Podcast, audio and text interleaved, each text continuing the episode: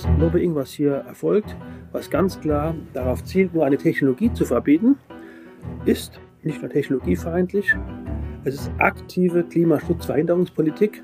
Es geht hier ganz, ganz offensichtlich gar nicht darum, einen optimalen CO2-minimierten Weg in die Zukunft zu beschreiten. Es geht hier ausschließlich darum, das ist sehr, sehr deutlich wahrnehmbar, eine Technologie zu beschädigen, zu verhindern, sagt Thomas Koch.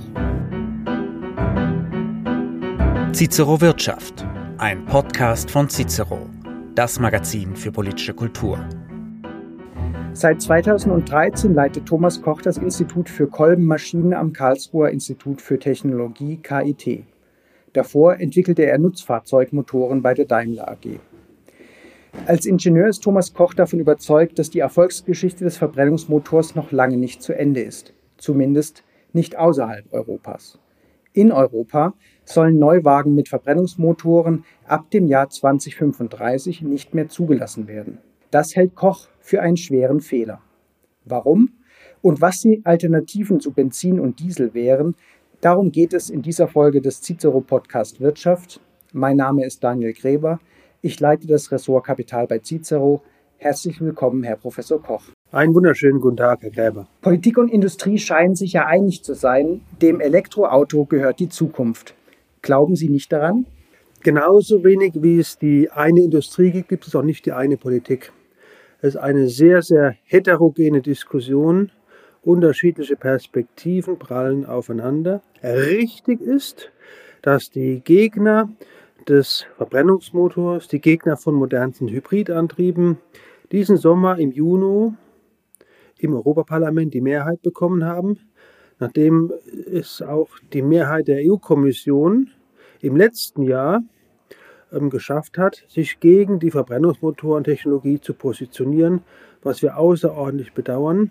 Lediglich die Ländervertretungen in Europa ähm, sehen das anders und haben hier interveniert.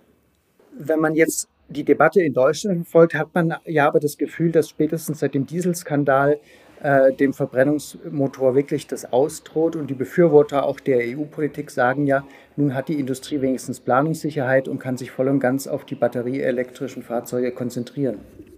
Das wird immer so dargestellt. Gleichwohl, wenn man hinter die Kulissen blickt, dann ist das Argument, jetzt haben wir Planungssicherheit, jetzt haben wir eindeutige Vorgehensweisen, keineswegs so beliebt, denn wir tun ja so, als ob wir in Europa den Stein des Weisens für uns gepachtet hätten. Man muss aber darauf achten, was ein exportorientierter Kontinent wie der unsere und insbesondere eine exportorientierte Nation wie Deutschland, was die auf der Welt erwartet. Und die Welt hat eine ganz, ganz andere Perspektive als manche Europäer, die der Meinung sind, die Zukunft sei gerade beim Automobil ausschließlich eine rein elektrische. China hat sich ganz, ganz klar positioniert, dass man weltweit auf jeden Fall auch modernste Hybridantriebe mit niedrigen Verbräuchen um 4 Liter auf 100 Kilometer realisieren will. China schickt sich an, Automobilzulieferer zu übernehmen. China schickt sich an, exzellente Verbrennungsmotorenforschung durchzuführen. China hat eigentlich den Rückstand, den sie hatten, komplett aufgeschlossen und spielen auf Augenhöhe mit uns momentan mit in der Liga von modernsten Verbrennungsmotoren. Wenn das so weitergeht, Geely als Beispiel ein sehr, sehr großer chinesischer Automobilkonzern, hat bereits Volvo übernommen, hat ähm, die Verbrennungsmotorensparte von Renault ganz klein bis hier und hat auch bei Mercedes-Benz Car Group, haben sie ebenfalls ähm, habhafte Aktienanteile erstanden. Das heißt, die Chinesen machen ernst und werden uns dann in den nächsten Jahren gerade im preiswerten Einstiegssegment günstige verbrennungsmotorische Hybridantriebe anbieten. Das kann doch nicht allen Ernstes unsere Wirtschaftsstrategie sein, etwas hier abzubauen, etwas kaputt zu machen, was uns Wohlstand sichert, was auch nachhaltig sein kann. Wir kommen später noch einmal drauf, das hier einfach abzubauen und dann einfach sang- und klanglos und kampflos an andere Länder und Kontinente zu übergeben. Das ist katastrophale Wirtschaftspolitik, die kritisiere ich massiv. Wenn ich aber etwas ergänzen darf an dieser Stelle, Sie haben das Thema Diesel Desaster oder Dieselgate genannt. Ich würde das an dieser Stelle ganz präzise aus gutem Grund zunächst einmal ein Volkswagen-Desaster nennen. Es gab hier ein ganz klares Fehlverhalten des Konzerns Volkswagen mit seinen Töchtern. Aber, und nach sieben Jahren ist das immer noch nicht sauber aufbereitet, muss man in aller Deutlichkeit und Klarheit betonen, dass die Politik und gerade die Europapolitik erheblichste Mitschuld und Verantwortung daran trägt, diese Verantwortung bis heute aber nicht aufbereitet wurde und einfach ganz, ganz elegant der schwarze Peter weitergereicht wurde. Und so nahm das Ganze seinen Lauf und führt eben dann heute dazu, dass dann im Nachgang an diese Volkswagen-Diesel-Thematik einmal eine ganze Technologie, die umweltfreundlich ähm, sein kann, noch umweltfreundlicher, als wir sie heute schon haben, dass die schlicht und ergreifend in Grund und Boden geredet wurde. Und das kritisiere ich sehr. Gut, also Sie gehen davon aus, dass der Verbrennungsmotor noch eine ganze Weile gebraucht wird und dass man ihn auch noch weiterentwickeln kann und letztendlich auch umweltfreundlicher machen kann. Richtig, und hier muss man zwei Dinge unterscheiden.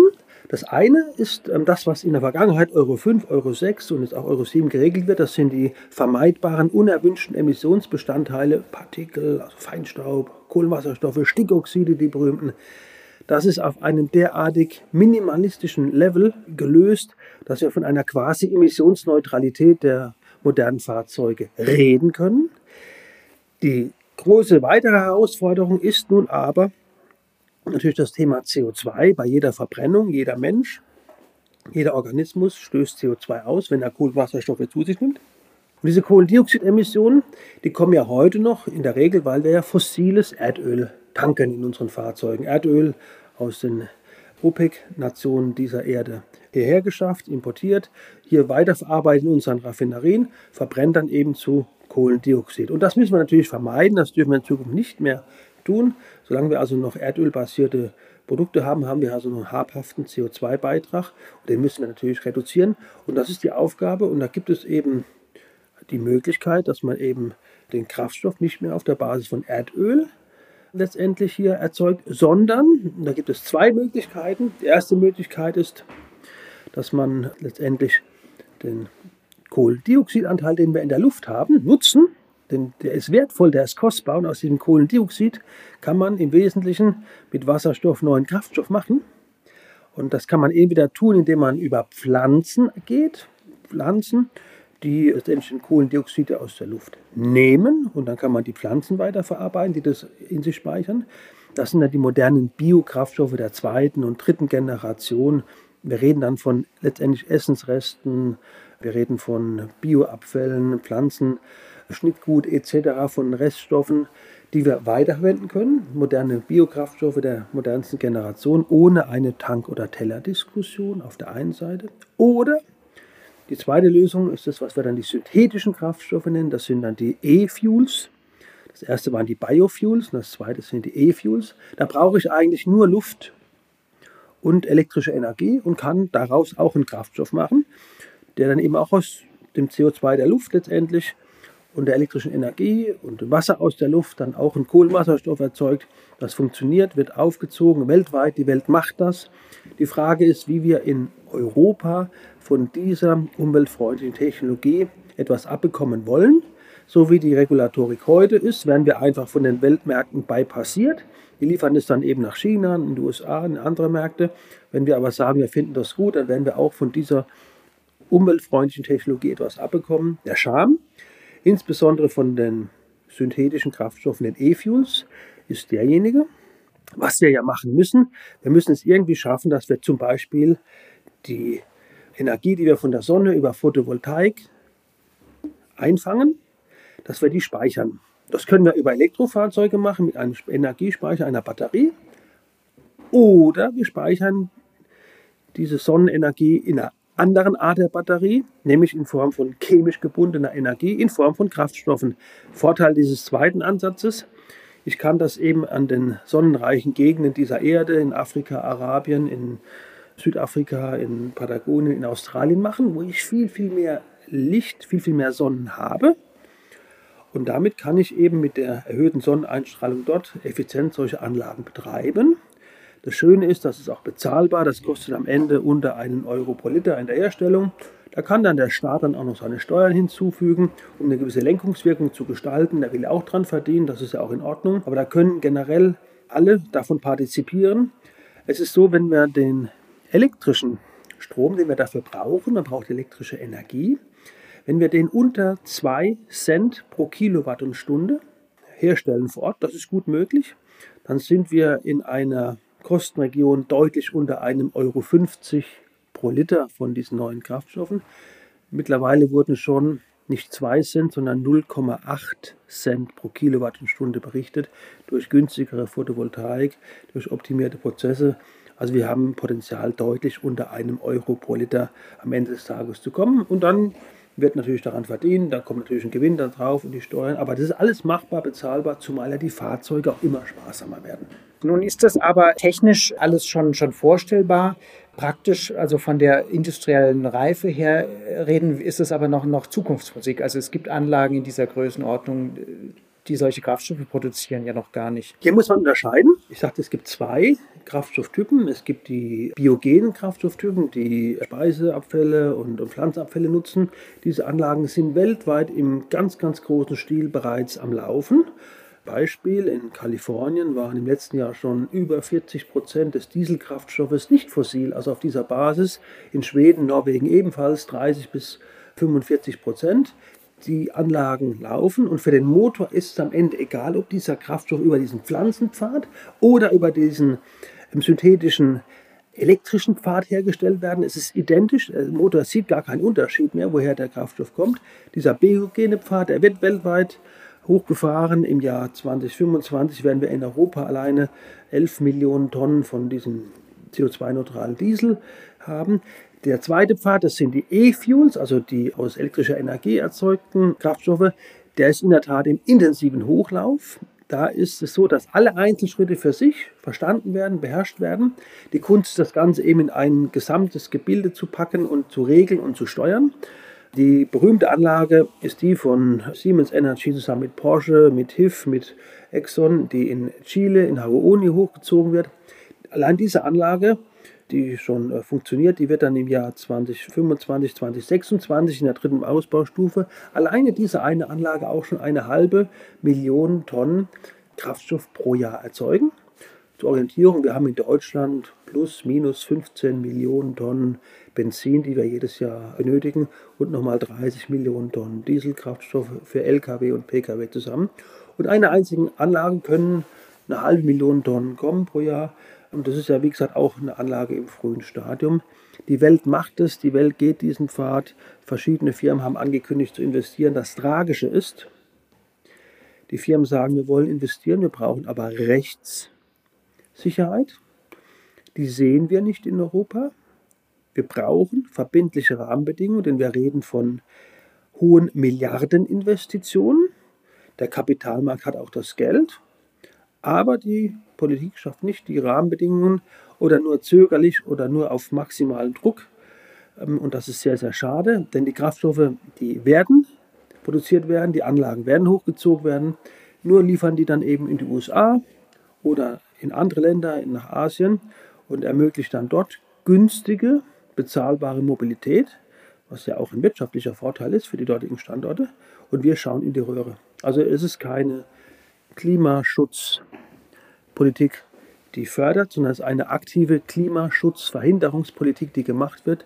Denn diese Säule neben der Elektromobilität ist eine ganz, ganz wichtige. Es geht nicht darum, Technologien auszuspielen, es geht darum zu sagen, beide Technologien ich habe auch im Rahmen des Strategiedialogs Baden-Württemberg erstmalig vernommen, die Doppel-E-Strategie, sowohl Elektromobilität als auch E-Fuels. Die wird fliegen, weltweit sowieso. Und die wurden aber bislang gerade für den Pkw maximal letztendlich bekämpft. Und das kritisieren wir sehr.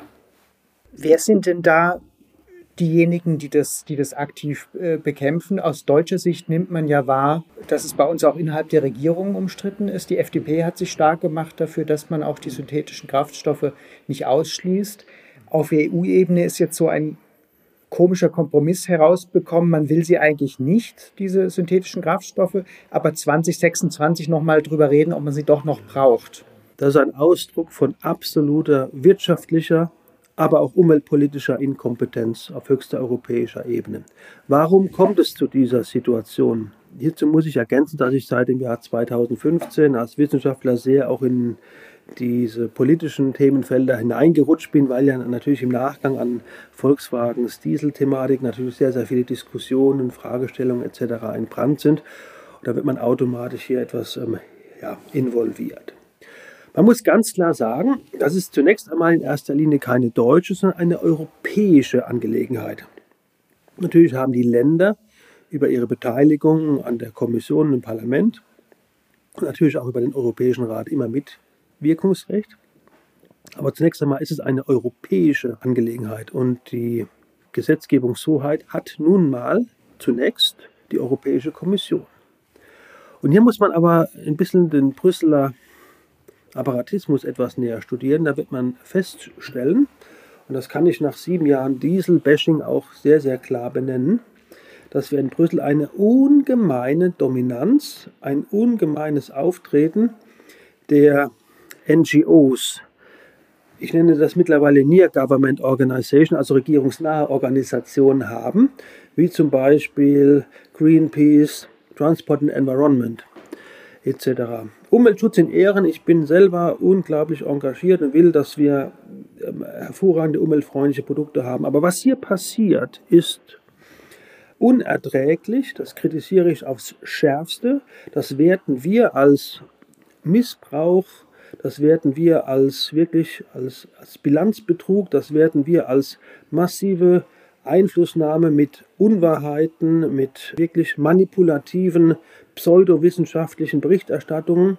Allerdings ist ein Großteil der Parlamentarier, und da habe ich auch volles Verständnis, wenn man heute über Konflikte mit, mit anderen Ländern, über die Corona-Krise, über Flüchtlingsfragestellungen, über wirtschaftliche Fragestellungen etc. entscheiden muss, kann man unmöglich in allen Themenfeldern firm sein. Ich will ja die Parlamentarier etwas in Schutz nehmen. Aber feststeht, ist, dass diese Parlamentarier in einem ganz, ganz hohen Ausmaß sich von wirklich inakzeptablen Mythen, Märchen, Falschaussagen und manipulativen Beeinflussungen der NGOs derartig ins Boxhorn jagen lassen. Und das kann man an ganz, ganz, ganz vielen Dingen festmachen. Das führt dazu, dass ein gesamtes Parlament gegen die Mehrheit der Menschen mittlerweile Technologieentscheidungen fällt. Also ein sehr, sehr, man muss sagen, intelligentes, cleveres Lobbying der Nichtregierungsorganisationen aber mit fatalen Wirkungen. Und ich betone nochmals, das Lobbying, was hier erfolgt, was ganz klar darauf zielt, nur eine Technologie zu verbieten, ist nicht nur technologiefeindlich, es ist aktive Klimaschutzverhinderungspolitik. Es geht hier ganz, ganz offensichtlich gar nicht darum, die, einen optimalen CO2-minimierten Weg in die Zukunft zu beschreiten. Es geht hier ausschließlich darum, das ist sehr, sehr deutlich wahrnehmbar, eine Technologie zu beschädigen, zu verhindern. Und das ist sehr, sehr deutlich wahrnehmbar. Und wenn man dann auch die engen Verbindungen zum Beispiel von Greenpeace hin zum Vizepräsidenten Timmermans dessen Vorzimmerleiter ja bei Greenpeace aktiv ist, oder bei uns im Außenministerium, wenn man die betrachtet, muss man sagen, das ist inakzeptabel. Nochmals, Umweltschutz ist wichtig, wir engagieren uns sehr für Umweltschutz. Man kann auch bei der Sache streiten, aber wenn wiederholt höchst von uns als manipulativ, betrügerisch gewertete Publikationen hier wirklich permanent kursieren, ist das inakzeptabel. Was wissen Sie oder vermuten Sie, was denn letztendlich für eine Motivation dahinter steckt bei diesen Nichtregierungsorganisationen? ist ja vollkommen klar und wird auch ähm, hinter verschlossenen Türen gesagt, es geht ja gar nicht um das Themenfeld CO2, wobei ich auch sage, wir wollen CO2 reduzieren. Es geht darum, die individuelle Mobilität der Menschen massiv einzuschränken. Und dann kann man auch darüber reden. Ich habe das zum Beispiel sehr begrüßt, als zum Beispiel die Berliner Verkehrssenatorin Günther gesagt hat, wir wollen nicht mehr, dass die Leute ein Auto haben. Und da kann man doch drüber reden und kann drüber streiten und kann in der Demokratie um Mehrheiten ringen. Das fand ich gut. Aber diese versteckte Schuldzuweisung immer Richtung Automobil, die kritisiere ich massiv. Dann soll man gleich sagen, wir wollen nicht mehr, dass die Leute Auto fahren. Denn an dem Tag, diese Pläne liegen ja auch schon parat, an denen der Verbrenner dann, es wird nicht so kommen, aber geplant war es, an dem der Verbrenner verboten ist, an dem Tag wird dann auch gegen das Elektroauto gehetzt werden, weil wir haben ja nicht ansatzweise genügend Grünstrom. Und es wird auch im Jahr 2035 so sein. Wir könnten im Jahr 2035 komplett den Kraftstoff CO2-neutral haben. Das wird verhindert, hinausgezögert, hinausgeschoben aus den genannten Gründen. Und die Idee ist, die Strategie, die muss man kennen, den Verbrenner zu verbieten. Das wird angestrebt, um dann an dem Tag dann auf einmal auch das Elektroauto wiederum auch anzugreifen. Das wird ja heute aus den merkwürdigsten Gründen komplett in Schutz genommen mit einer quasi zu absurden Gesetzgebung, die gar nicht berücksichtigt, dass da elektrische Energie benötigt wird für die Produktion und für den Betrieb. Und 400 Wissenschaftler Europas, die in den Hörsälen wirklich den ersten und zweiten Hauptsatz der Thermodynamik lehren, haben die EU-Kommission wiederholt und Vertreter des Europaparlaments und des Rates auf schweren Bilanzmissbrauch hingewiesen bei ihren Rechnungen. Aber das interessiert ja gar nicht. Das heißt, es geht gar nicht um das Themenfeld CO2 einsparen. Das ist nur eine Schutzbehauptung, die vorgeschoben wird. Ich bedauere das sehr. Wir wollen eine optimale CO2-optimierte Strategie in der Zukunft haben. Und das bedeutet eine Koexistenz von Elektromobilität, die für viele Anwendungen sinnvoll ist und gut ist, aber eben nicht für alle. Und das muss sauber entwickelt werden. Das, was hier passiert, ist aktive Klimaschutzverhinderungspolitik. Wobei, wenn die Rechnung aufgeht und am Ende dann nicht nur das Verbrenner, sondern irgendwann auch noch das E-Auto zum Tabu erklärt wird und alle aufs Fahrrad umsteigen, dann tut es dem Klima ja auch gut. Gut, aber wir wollen ja eine hochentwickelte Volkswirtschaft sein und bleiben. Und da muss man einfach, wenn man eine hochentwickelte Volkswirtschaft auch bleiben möchte, mit hohen Steuereinnahmen, damit wir auch unser Sozialsystem finanzieren können etc., dann muss man einfach ähm, realisieren, dass man natürlich die Ökologie hochhängt, aber eben auch die Ökonomie und auch soziale Auswirkungen einer Politik ganzheitlich berücksichtigt. Und diese ganzheitliche Denke ist halt eben nicht ganz einfach in der Umsetzung. Und es machen sich halt einige Parteien extrem einfach, indem sie nur und ausschließlich das ökologische überbetonen, im Übrigen dann auch äh, komplett falsch bewerten, aber andere Aspekte wie zum Beispiel das ökonomische gar nicht erst berücksichtigen. Und wir merken ja gerade, welche gravierenden Auswirkungen die komplett verfehlte Energiepolitik Deutschlands durch die Energiewende eingeleitet hat. Dutzende und Aberdutzende von Firmen sind am Abgrund, haben Insolvenz angemeldet. Seit 20 Jahren Energiewende erleben wir einen signifikanten Anstieg der Energiekosten. Wir sind nicht mehr kompetitiv. Industriestrom in Deutschland liegt mittlerweile bei 40 Cent pro Kilowattstunde und muss mit 6 Cent pro Kilowattstunde in anderen Industrieregionen dieser Erde im Wettbewerb stehen. Also mit sechs bis siebenfach höheren Stromkosten, Energiekosten müssen wir hier kompetitiv sein. Das schaffen wir nicht. Und das wird dann dazu führen, dass wir Stück für Stück Firma um Firma verlieren was uns wiederum Wohlstand kosten wird. Und genau diese Energiewende ist misslungen, missraten, muss dringend überarbeitet werden. Und das Gleiche gilt selbstverständlich auch für die Verkehrswende, die auch vollumfänglich misslungen ist, missraten ist. Teilelemente sind gut, so wie bei der Energiewende es sinnvoll ist, dass wir mehr Photovoltaik haben und mehr Windräder. Das ist gut. So ist es auch gut, dass wir Elektroautos haben. Aber das ist nicht die einzige Lösung in einer komplizierten Welt. Das wird aber so propagiert und alles andere wird torpediert das ist wirklich unerträglich, in welcher Art und Weise hier wirklich wir ähm, unser Land schädigen, unsere Wirtschaft schädigen, am Ende die Leute schädigen. Und hier rufen wir dazu aus, etwas mit Augenmaß und mit der Fähigkeit, komplizierte Dinge zu wichten und eine bessere Lösung zu finden. So wie es jetzt momentan ist, darf es nicht bleiben. Sie kommen selbst aus der Automobilindustrie, kennen diese Unternehmen also auch von innen was mich immer wundert, wenn die Lage wirklich so bedrohlich ist, wie Sie es darstellen, wie wenig Gegenwehr von der Autoindustrie selbst, zumindest nach außen hin, zu hören ist. Dazu muss man in der Tat das Geflecht kennen und man muss ganz klar nochmal betonen, es gibt nicht die Industrie genauso wenig wie es die Politik gibt, sehr, sehr heterogen. Zunächst einmal ist die Situation die, dass wir natürlich als Flaggschiff gewissermaßen natürlich die Hersteller haben. Wenn wir jetzt die Automobilhersteller nennen, dann haben wir natürlich den Volkswagen-Konzern, den BMW-Konzern oder die Mercedes-Benz Group, die ja früher Daimler hieß. Diese Firmen haben den Vorteil, dass sie durchaus, wenn sie in Zukunft auch vermehrt Richtung Elektromobilität schielen, dass sie zumindest kaum oder wenig Auslastungsprobleme haben in ihren eigenen Werken. Jetzt muss man wissen, dass die Anzahl an Mannstunden für die Montage eines angestrebten Elektrofahrzeuges deutlich geringer ist als für ein klassisches Verbrenner- oder Hybridfahrzeug. Das macht aber dem großen Fahrzeughersteller nicht so viel aus. Der tut dann einfach die Produktion auslasten, indem er die Fertigungsumfänge, die vorher beim Zulieferer erster, zweiter, dritter, vierter Ordnung waren, eben bei sich abarbeitet. In die Röhre schauen zusehends die Zulieferer. Und da haben wir typischerweise Zuliefererstrukturen etwa bis zu einer vierten Ebene aufgebaut. Also derjenige, der eine Feder montiert, die dann wiederum in ein Ventil reinkommt. Das Ventil kommt wiederum in ein System rein, was wiederum der Tier-One-Zulieferer dann in ein, ein Gesamtregelsystem dann wiederum einbettet. So kommt dann eben eins zum anderen. Und diese Zulieferer zweiter, dritter, vierter Ordnung, die sind teilweise jetzt schon am Scheideweg. Zukommt neben der Tatsache, dass wir in Deutschland innerhalb von etwa fünf Jahren die Zahl der gefertigten Autos bei uns fast halbiert haben. Hatten wir fast sechs Millionen, so haben wir in diesem Jahr noch nicht mal drei Millionen Fahrzeuge, die wir produzieren. Hinzu kommt eben nun die Tatsache, dass die Energiekosten für die Firmen immer, immer teurer werden. Diese Zulieferer, die sind am Scheideweg, nur die dürfen sich nicht so klar und deutlich positionieren, die dürfen das nicht so klar und deutlich sagen. Und weil die natürlich auch immer noch eingebettet sind, immer noch in, in, in Wechselwirkungen, immer noch in, in Geschäftsverhältnissen stehen mit der Gesamtindustrie und deshalb sehr, sehr stumm sind. Ich äh, sehe das auch sehr, sehr kritisch und würde mir da etwas mehr Gegenwehr wünschen. Aber ihnen sind, wenn man ehrlich ist, schlicht und ergreifend die Hände gebunden, sich hier noch klarer und deutlicher zu platzieren. Wenn man jetzt aber die ganz groß nimmt, die, die Hersteller, die wir haben, dann wird ja auch seit Jahren folgendes Spiel gespielt. Wenn ein Hersteller sagt, ich habe hier auch einen sehr, sehr modernen Hybridantrieb, der ähm, mit 4,5 Liter auf 100 Kilometer bewegt werden kann, dann kriegt der ja sofort, wie zum Beispiel auch bei der Fußball-WM letzten Jahres von den NGOs, von Greenpeace, eine übergebraten, äh, wird massiv attackiert, massiv attackiert. Er hätte nicht verstanden und das Verbrennergeschäft muss natürlich sofort beendet werden.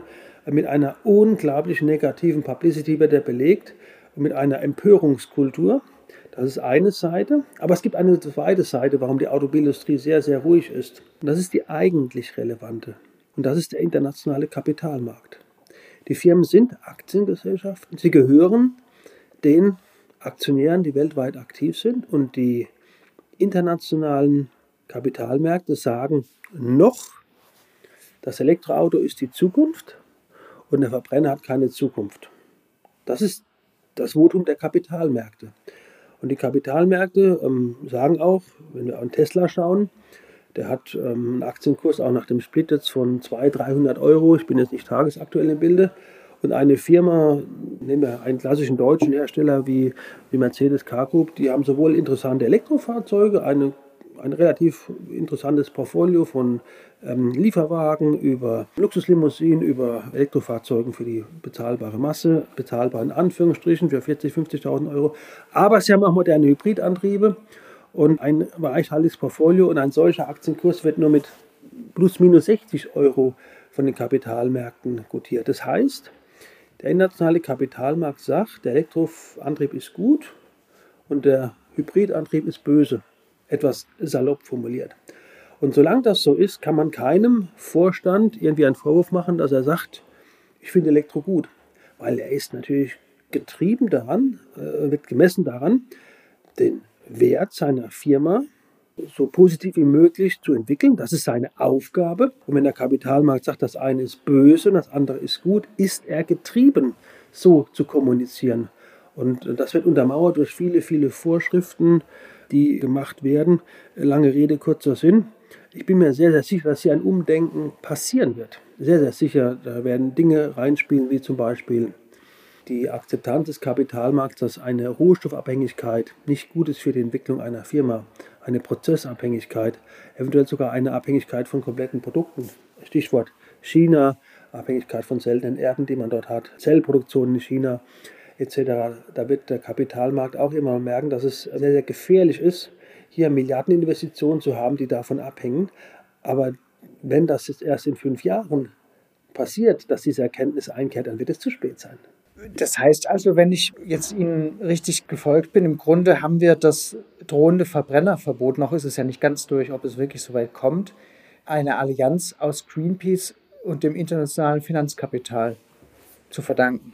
Das ist auf jeden Fall eine Situation, die sehr, sehr unangenehm für die deutsche Industrie ist, in der zwei sehr, sehr mächtige Player eine gemeinsame Position, ob zufällig oder abgestimmt, wage ich hier gar nicht zu bewerten, aber sie haben eine mehr oder weniger identische Einschätzung einer Lage.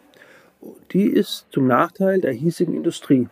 Muss man so deutlich sehen und zur Kenntnis nehmen.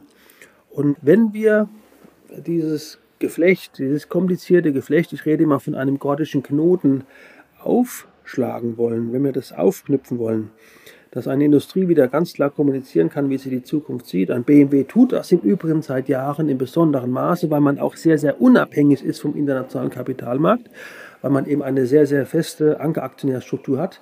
Aber wenn man dieses Konstrukt aufschlagen möchte, dann muss man den internationalen Kapitalmarkt letztendlich dahin bringen, dass er sagt, okay, die Risiken, die ich bei der Hybridtechnologie sehe, sind eigentlich moderat beherrschbar. Im Gegenteil, die Chancen überwiegen und die Chancen der Elektromobilität sind auch gegeben, aber sie ist auch mit Risiken verknüpft, weshalb eine ausgewogene Bewertung wichtig ist. Heute ist es ja so, wenn Sie ein Hersteller sind, ein Zulieferer, und da spielt dann die Europapolitik auch mit rein und brauchen einen Kredit, weil sie eine neue Fertigungsstraße brauchen, um für eine neue Motorengeneration etwas zu fertigen dann ähm, müssen sie horrende Zinsen in Kauf nehmen, weil ihre Technologie als nicht nachhaltig eingeschätzt wird.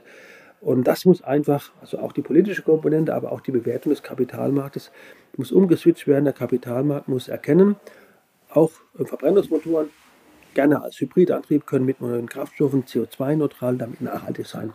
Das Gute ist, das Bestreben ja generell Nachhaltigkeit einzufordern, das ist gut, das ist zum Wohle von unserer Generation, vom Wohle der nächsten Generation. Das ist prinzipiell gut, Nachhaltigkeit zu fordern. Nur die Mittel, die Wege dorthin, die müssen noch ausgewogener werden.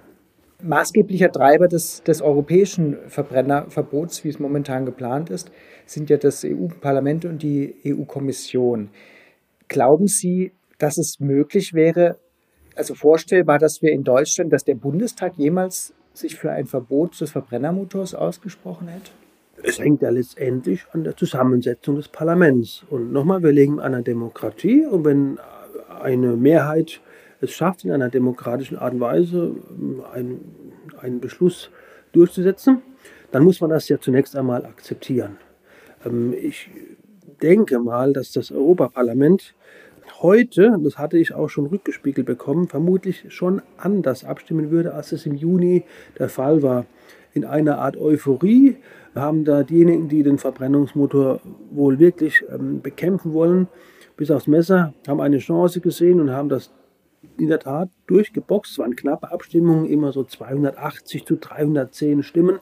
In Summe mehr für ein Verbot der Technologie bzw. für ein Verbot der Anrechnung von CO2-neutralen Kraftstoffen. Denn diese Anrechnung hätte eine weitere Existenz sehr gut ermöglicht. Ob das im Bundestag überhaupt umsetzungsfähig wäre, wage ich zu bezweifeln. Spätestens, wenn jetzt immer mehr bekannt wird, was die wirklichen Auswirkungen sind, würden doch viele, viele, gerade auch vernünftige sozialdemokratische Politiker, denen ja auch der Stellenwert von Arbeitsplätzen sehr, sehr wichtig ist, würden realisieren, was da angerichtet wird. Aber irgendwie hat man es im Europaparlament geschafft, trotzdem das durchzudrücken. Ich spüre auch scheinbar, dass in der Europakommission schon ein Disput vorliegt zwischen dem Vizepräsident Timmermans, ein erklärter Gegner des Verbrennungsmotors, und dem französischen Kommissar Breton, der ganz klar sagt, wir brauchen auch irgendwie eine Lösung und brauchen ein Review. 2026, wie vorgeschlagen wäre, zu spät, weil dann verlieren wir wieder vier Jahre, bis etwas passiert. Und so kann man keine Industriepolitik machen bei komplizierten Geflechten von Zulieferbetrieben, Industrieausbildungsbetrieben, dass man einfach sagt, wir schauen mal in vier Jahren wieder. Das ist wirklich Industriepolitik äh, primitivsten Ausmaßes. Das kann einfach nicht eine wirtschaftlich ausgerichtete Politik sein. Das muss man in aller Schärfe wirklich kritisieren. Aber die Gegner, die wirklich mit also unglaublichen Argumenten aufwarten, haben noch immer scheinbar Oberwasser und können eine derartige Diskussion leider, leider noch führen. Ich kritisiere das scharf. Meine Frage zielte darauf, ob es nicht auch ein Demokratieproblem ist, dass da im fernen Brüssel ohne eine wirkliche europäische Öffentlichkeit die auch den Leuten, die dort solche Entscheidungen, solche weitreichenden Entscheidungen treffen, kritisch auf die Finger schaut, irgendwas beschlossen wird, was eigentlich auf nationaler Ebene, ich, ich würde fast behaupten, kaum eine Chance auf eine realistische Mehrheit hätte. Jetzt will ich mich nicht zu weit in, in Brüsseler ähm, Prozesse einmischen, aber ich sehe das zunächst einmal im Grunde nach ganz genau. Es ist ein Skandal.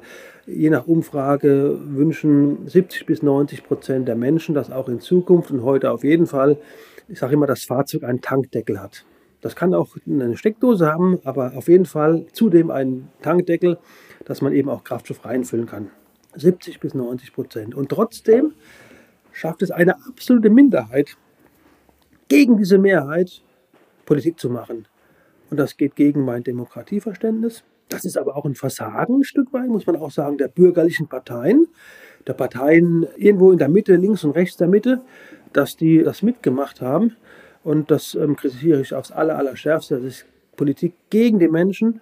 Und was mich besonders wirklich auch umtreibt und mit Sorge erfasst, ist vor allen Dingen gegen die Menschen mit dem kleinen Geldbeutel, die eine ganz, ganz wichtige Funktion bei uns in der Gesellschaft haben. Die Altenpflegerin, der Bandarbeiter in der niedrigen Entgeltgruppe, die Angestellte im öffentlichen Dienst, die Zahnarzthelferin und Krankenschwester, die brauchen ja auch ein Fahrzeug, weil die teilweise ja, auch äh, auf dem Land leben, irgendwie 40 Kilometer Arbeitsweg haben, um überhaupt ihre Arbeitskraft irgendwo einbringen zu können. Mit dem öffentlichen Personennahverkehr wären die teilweise zwei Stunden einfach unterwegs, wenn überhaupt eine Verbindung existiert.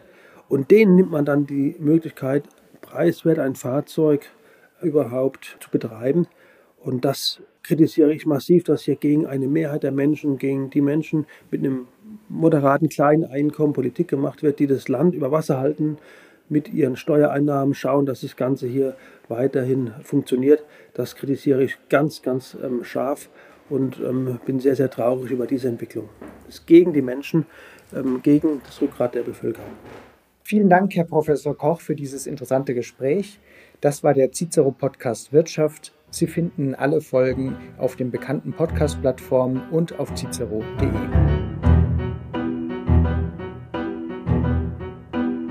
Cicero Wirtschaft, ein Podcast von Cicero, das Magazin für politische Kultur.